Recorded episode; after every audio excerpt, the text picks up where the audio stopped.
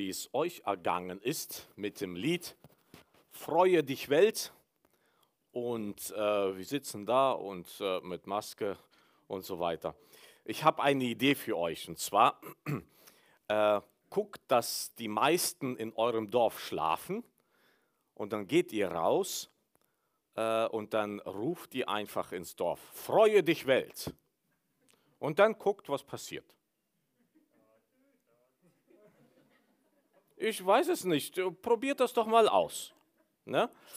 So, äh, dann bin ich mal gespannt, was ihr erzählt. Äh, ich habe auch eine Erklärung. Sollte mich jemand anrufen und, äh, also von der Behörde meine ich, und fragen, ob ich wirklich das hier so gesagt habe. Ich werde das schon erklären können. Probiert das einfach. Also, wir sind ja in der Predigtreihe Vitale Gemeinde, also lebendige Gemeinde, was macht lebendige Gemeinde aus? Äh, letzte Woche ging es darum, dass es eine Gemeinde ist nach dem Herzen Gottes. Und da habe ich äh, ein paar äh, Beispiele gegeben, äh, was die Bibel sagt, was eine Gemeinde nach dem Herzen Gottes sein kann. Ja, oder sein soll, nicht sein kann, sein soll.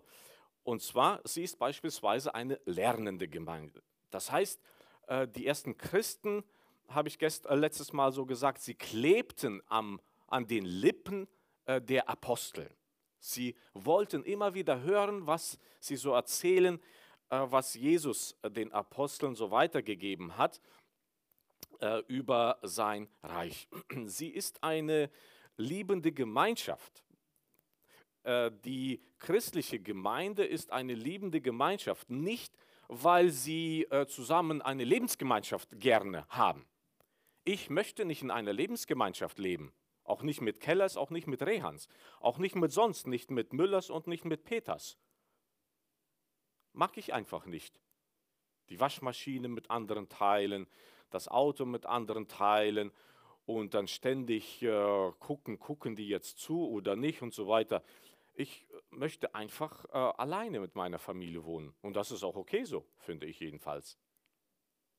Aber weswegen ich mit äh, den schon genannten Familien dennoch christliche Gemeinschaft leben möchte, weil wir den himmlischen Vater gemeinsam haben. Und das ist, glaube ich, das, was nicht selten vernachlässigt wird. Wenn man sagt, ich komme nicht, äh, ich störe ja deswegen keinen. Und genau da beginnst du zu stören, indem du nicht kommst und nicht teilnimmst, teilhast an der christlichen Gemeinschaft, weil wir den himmlischen Vater gemeinsam haben. Deswegen möchten wir äh, christliche Gemeinschaft miteinander leben, Waschmaschine miteinander teilen, Auto miteinander teilen und so weiter und so fort. Eine Gemeinde nach dem Herzen Gottes, eine Gemeinde, die äh, das Abendmahl des Herrn immer wieder fortwährend feiert, um sich daran zu erinnern, dass Gemeinde nur deswegen Gemeinde ist, weil Jesus Christus für sie gestorben und auferstanden ist. Und eine lernende, äh, eine Lernende, sage ich schon, eine Gemeinde nach dem Herzen Gottes ist eine Gemeinde, die betet. Sie betet nicht nur äh, einfach so im stillen Kämmerlein, sondern sie betet auch als Gemeinde. Und da gibt es mehrere Beispiele in der Apostelgeschichte. Zwei habe ich angeführt. Als Petrus äh, vor dem Hohen Rat war mit Johannes, kam er in die Gemeinde zurück. Was machte die Gemeinde? Sie beteten zusammen. Dann war er verhaftet und der Engel äh, des Herrn befreite ihn. Wo ging er hin? Er ging zu seiner Gemeinde. Und was haben sie gemacht? Sie haben gebetet zusammen. Und so glaube ich, ist äh, eine Gemeinde nach dem Herzen Gottes auch eine Gemeinde, die auch gemeinsam betet. Und auch wir haben bei uns in der Gemeinde das Gemeindegebet und das leidet. Das leidet an Mitgliedern, an Teilnehmern, an Betern. Und wenn ihr mehr darüber wissen wollt, könnt ihr gerne Helene und Marina ansprechen. Was ist noch eine vitale Gemeinde oder wie soll noch vitale Gemeinde sein, kann vitale Gemeinde sein? Es ist eine wartende Gemeinde. So glaube ich jedenfalls, wenn ich die Bibel lese. Eine Gemeinde also, die wartet. Wie, wie kann das aussehen? Wie kann eine Gemeinde warten? Und kannst du mich jetzt bitte äh, kurz freischalten, damit ich die zwei Bilder äh, so zeigen kann? Äh, irgendwie hat die Technik heute nicht mitgemacht. Äh, vielleicht kriegen wir das so hin.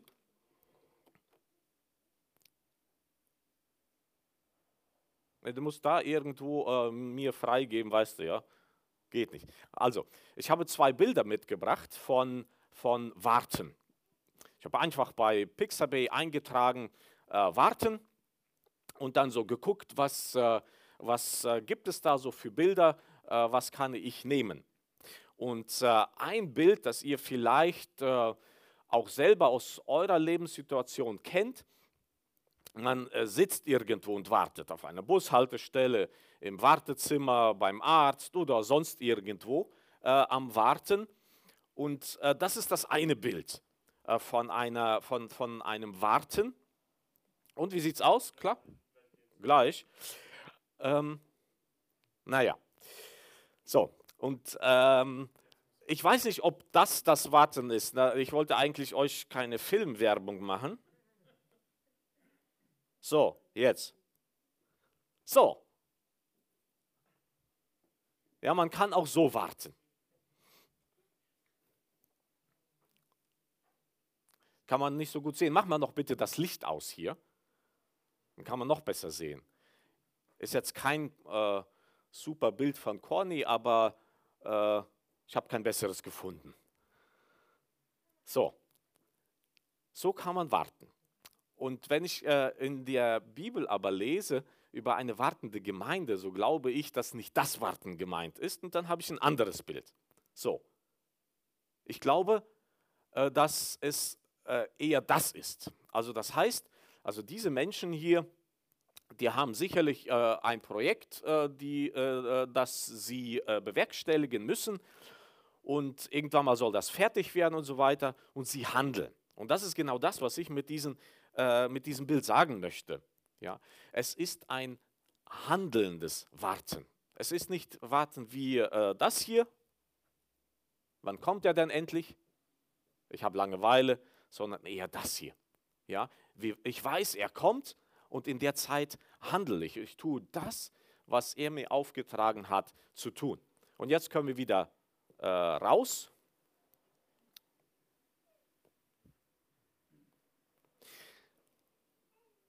Ich bin in Kirgistan äh, ja aufgewachsen, einem mennonitischen Dorf. Das äh, wisst ihr, habe ich schon mehrmals erzählt. Und da sangen wir äh, aus lauter Kehle immer wieder das Lied, wir warten auf den Heiland, bis er kommt. Ich habe die Engels gefragt, sie kennt das Lied auch. Wir haben es jetzt äh, vorgenommen, das heute nicht euch vorzusingen, aber wir sangen das immer sehr gerne. Wisst ihr weswegen? weil äh, die Christen verfolgt waren. Wir durften nicht nur, äh, also es ging nicht nur um Maske, sondern äh, es ging um den Glauben. Der wurde verfolgt. Ja? Das heißt, die Christen durften sich nicht treffen. Und dann wurde es langsam äh, ein bisschen freier und dann durften auch so ein bisschen auch Kinder hin und so weiter. Und wir sangen dieses Lied von Herzen, aus lauter Kehle, weil wir wirklich auf unseren Heiland warteten, weil wir einfach die Schnauze voll hatten hier von diesem Leben, hier in diesem Dorf also wegen der Glaubensverfolgung. Und ähm, ich habe äh, dann äh, noch etwas gemerkt, ähm, was, was ich heute euch aus diesem Dorf erzählen möchte. Dann irgendwann mal war es soweit, dass äh, die Deutschen äh, in die, ihre Heimat zurück wollten. Dann habe ich Folgendes äh, gemerkt. Man konnte immer äh, sehr genau wissen, welche Familie demnächst ausreist nach Deutschland. Und zwar man konnte das an deren Gepäck sehen. Im Hof, im Haus, überall war nur noch gepacktes und so weiter. Manchmal konnte man das auch an einem großen Container, nannten wir das damals. Ja. Das war so ein großer Holzkasten, wo man äh, sein alles Hab und Gut reingetan hat und dachte, man würde das in Deutschland ja brauchen. Und dann hat man diesen Container nach Deutschland äh, äh verschickt und dann ist man selber nach Deutschland und dann Container und Familie zusammen und dann hat man sich gefreut. Oder auch nicht, wenn der Container unterwegs kaputt gegangen ist. Und man konnte also an diesen äh, Gegenständen in den Familien genau sehen, wer jetzt gerade dabei ist, auszureisen. In der Schule haben wir das auch sehr deutlich sehen können, welche Schüler kurz davor sind, auszureisen. Wisst ihr woran? Die haben einfach nicht, doch, die kamen. Ach so, du nicht, du warst ein ganz schlimm. Äh, na, vielleicht ist es sogar besser gewesen. die kamen und die haben nur noch Blödsinn gemacht. Sie haben den anderen gestört im Unterricht. Und manchmal haben die Lehrer auch schon in den Raum gerufen, fahrt doch schnell in nach euer Deutschland. So, das war jetzt kein gutes Beispiel, äh, wie man äh, äh, vor einer Reise sich benehmen, äh, benimmt und so. Aber was ich damit sagen will, ähm, es gab Merkmale, woran man erkennen konnte, dass diese Familie bald ausreist nach Deutschland.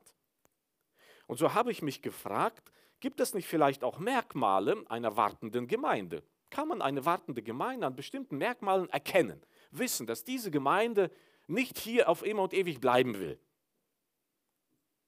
Und ich glaube, die gibt es. Und äh, zunächst einmal möchte ich einen Bibelvers euch vorlesen und äh, ähm, der, den fand ich ganz interessant. Der, der läutet sozusagen die wartende Gemeinde ein. Die Situation ist wie folgt: Jesus ist auferstanden, und dann traf er sich, hat hier und da äh, nicht einen Kaffee miteinander getrunken, was auch immer die Juden damals da tranken.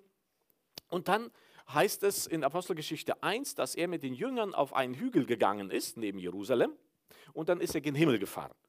Und so stelle ich mir die Situation vor, er guckt dann äh, die gucken dann ihm sozusagen nach und vielleicht ähm, enttäuscht, vielleicht verwundert, irritiert Blicke. Und dann kommen zwei Engel, heißt es dort, herunter und sagen folgendes, ihr Männer von Galiläa, was steht ihr da und seht gen Himmel? Dieser Jesus, der von euch weg gen Himmel aufgenommen wurde, wird so wiederkommen, wie ihr ihn habt gen Himmel auffahren sehen. Und mit diesen Worten haben sie sozusagen eingeläutet die wartende Gemeinde. Ab diesem Moment haben die Jünger versucht, das äh, äh, Leben so einzurichten, äh, als würden sie, nicht als würden sie, sondern sie, sie warten auf ihren Heiland. Die Engel haben das so gesagt. Er wird wiederkommen. Und so stelle ich mir das jedenfalls vor. Dann haben sie versucht, sich zu erinnern, was hat denn Jesus selbst dazu gesagt? Und der hat einiges dazu gesagt. In den Evangelien heißt das, dass er mehrmals äh, den Jüngern davon erzählt hat, dass er äh, sterben wird, dass er in den Himmel auffahren wird und dann wiederkommen wird. Und ich möchte euch einen Abschnitt lesen. In Matthäus 24, 1 bis 14. Jesus verließ den Tempel und wollte gehen. Dann kamen seine Jünger zu ihm und wiesen ihn auf die Prachtbauten der Tempelanlagen hin. Aber Jesus sagte, ihr bewundert das alles? Ich sage euch, hier und äh, hier wird kein Stein auf dem anderen bleiben. Alles wird bis auf den Grund zerstört werden.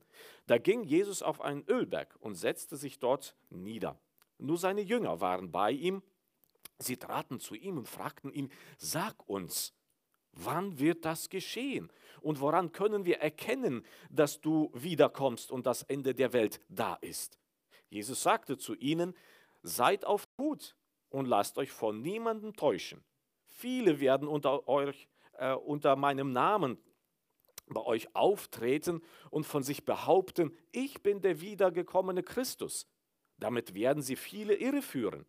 Erschreckt nicht, wenn nah und fern Kriege ausbrechen. Es muss, so, es muss so kommen. Aber das ist noch nicht das Ende.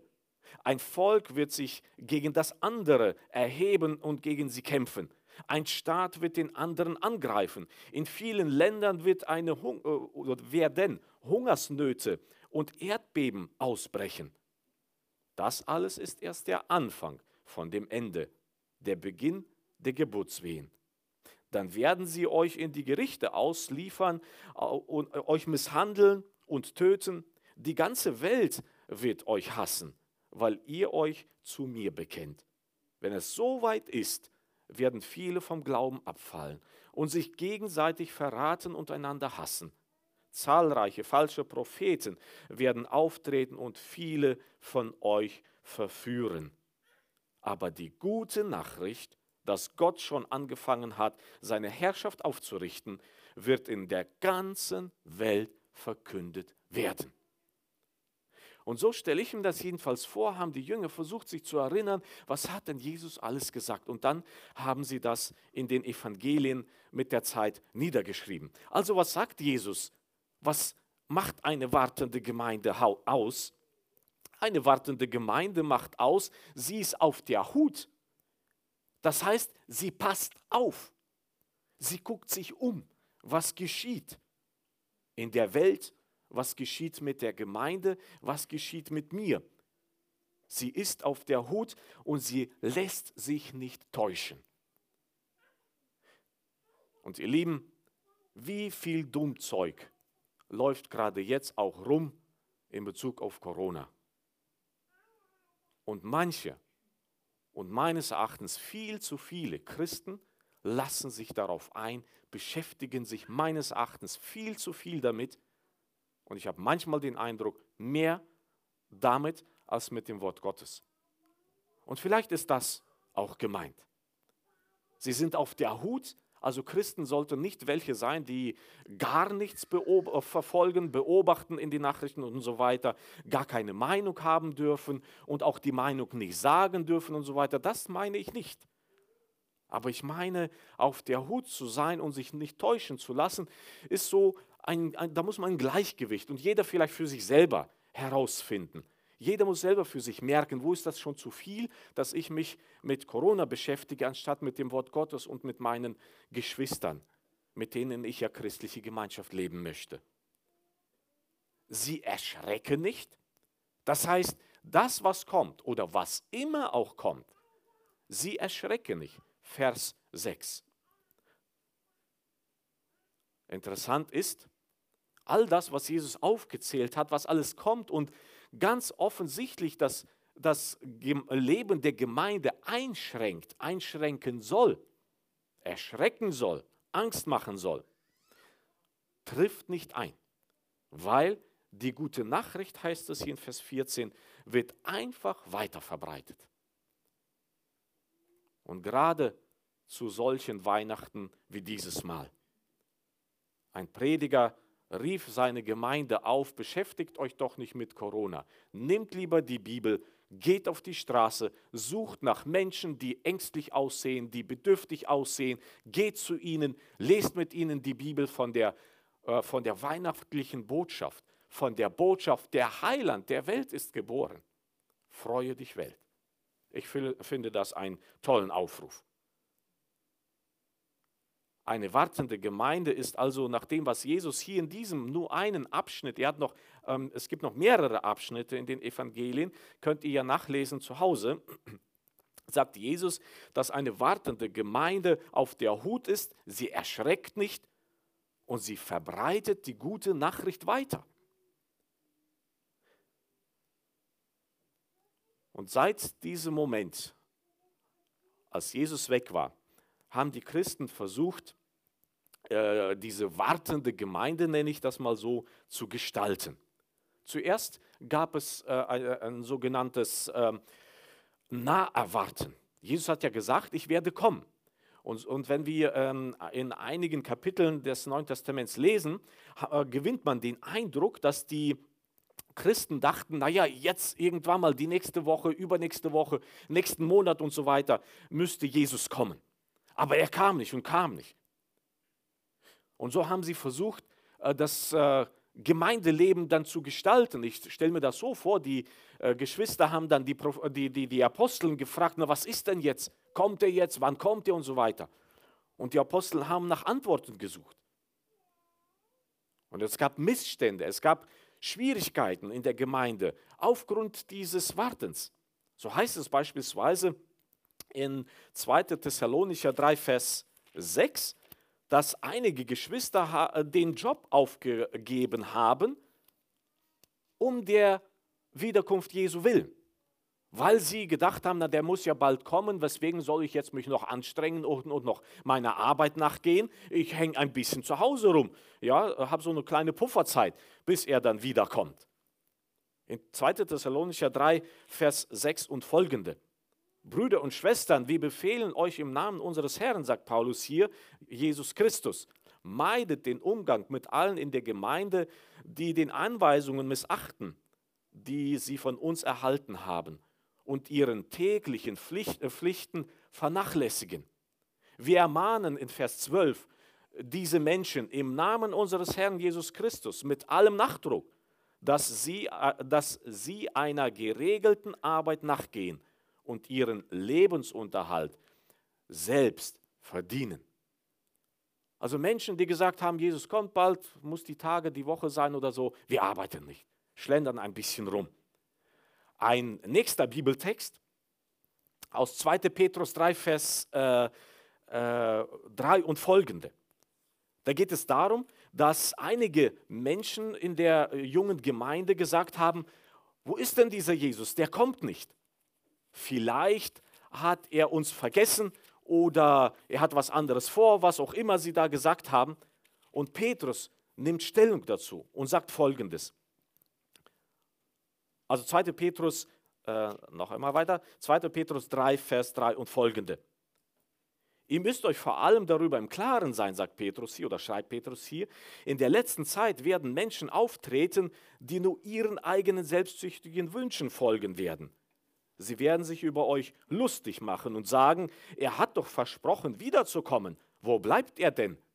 Inzwischen ist die Generation unserer Väter gestorben, aber alles ist noch so, wie es seit der Erschaffung der Welt war. Also ein ganz offensichtlicher Angriff auf die Gemeinde Jesu. Wo bleibt er denn? Und Paulus und Petrus nehmen Stellung zu diesen Aussagen. Und äh, zunächst einmal äh, möchte ich ähm, aus dem Thessalonischer Brief vorlesen, was Paulus dazu sagt, als äh, er festgestellt hat, dass einige Geschwister, ich würde es mal sagen, gefaulenzt haben. Ihr wisst, heißt es dort in Vers 7, ihr wisst doch selbst, wie ich bei euch gelebt habe. Das muss euch ein Vorbild sein. Ich habe mich nicht von der Arbeit gedrückt und bei niemand umsonst mitgegessen.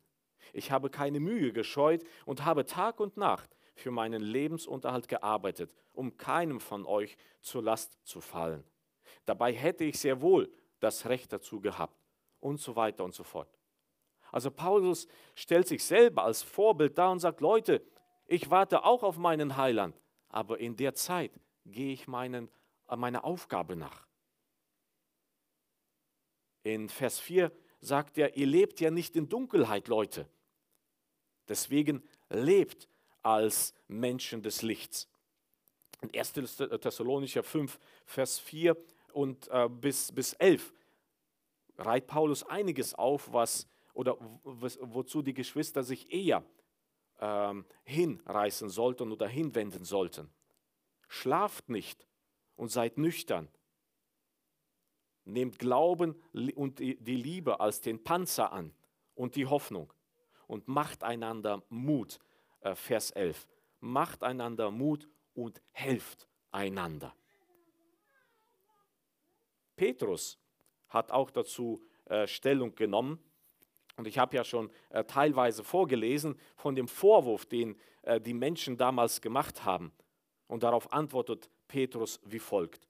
Meine Lieben, eines dürft ihr dabei nicht übersehen. Beim Herrn gilt ein anderes Zeitmaß als bei uns Menschen. Ein Tag ist für ihn wie tausend Jahre und tausend Jahre wie ein einziger Tag. Der Herr erfüllt seine Zusagen nicht zögernd, wie manche meinen. Im Gegenteil, er hat Geduld mit euch, weil er nicht will, dass einige zugrunde gehen. Er möchte, dass alle Gelegenheit finden, von ihrem falschen Weg umzukehren. Also er hat nicht vergessen, er zögert nicht und so weiter, sondern er möchte, dass noch mehr Menschen von ihrem falschen Weg abkommen oder weggehen und ihn als ihren Heiland kennenlernen, als ihren Heiland anerkennen. Also, in der Gemeinde in Kirgistan sangen wir mit lauter Kehle, wir warten auf den Heiland, bis er kommt und sehnten uns danach. Meine Frage an dich heute ist, wartest du auf deinen Heiland? Hast du einen Heiland? Ist er dein Heiland? Wenn du Fragen dazu hast, spreche uns doch gerne an. Wir möchten dir helfen, zu diesem Heiland zu finden. Und wenn er dein Heiland ist, wartest du auf ihn, bis er wiederkommt? Mit zwei Bildern möchte ich abschließen. Eins aus Philippa 3, Vers 20. Was macht einen wartenden Christen aus? Paulus schreibt, wir dagegen haben schon jetzt Bürgerrecht im Himmel bei Gott. Von dort her erwarten wir auch unseren Retter Jesus Christus. Ist dein Bürgerrecht im Himmel? Wenn ja, dann leb danach, als würde dein Bürgerrecht im Himmel sein. Und ein letzter Bibeltext für heute aus 1. Petrus 2, Vers 11 schreibt Petrus an die junge Gemeinde, ihr wisst, meine Lieben, dass ihr Gäste und Fremde in dieser Welt seid. Ihr Lieben, das macht wartende Christen auch aus. Sich selbst als einen Fremden, als einen Gast hier auf dieser Erde zu sehen, zu verstehen. Und wenn wir das leben, was ich gerade vorgelesen habe, dann werden wir wartende Christen sein, die auf ihren Heiland warten. Unabhängig davon, wie es ihnen geistlich, persönlich, wirtschaftlich, auch sonst irgendwie geht. Ja, das Leid lehrt beten. Das Leid lehrt warten und äh, auf Jesus noch mehr sehnsüchtiger warten. Aber ich glaube, auch selbst dann, wenn es Menschen gut geht, ist es wichtig, dass wir als Christen eine wartende Haltung einnehmen und auch leben. Und auch dadurch ein Zeugnis für unsere Mitmenschen sein können. Amen.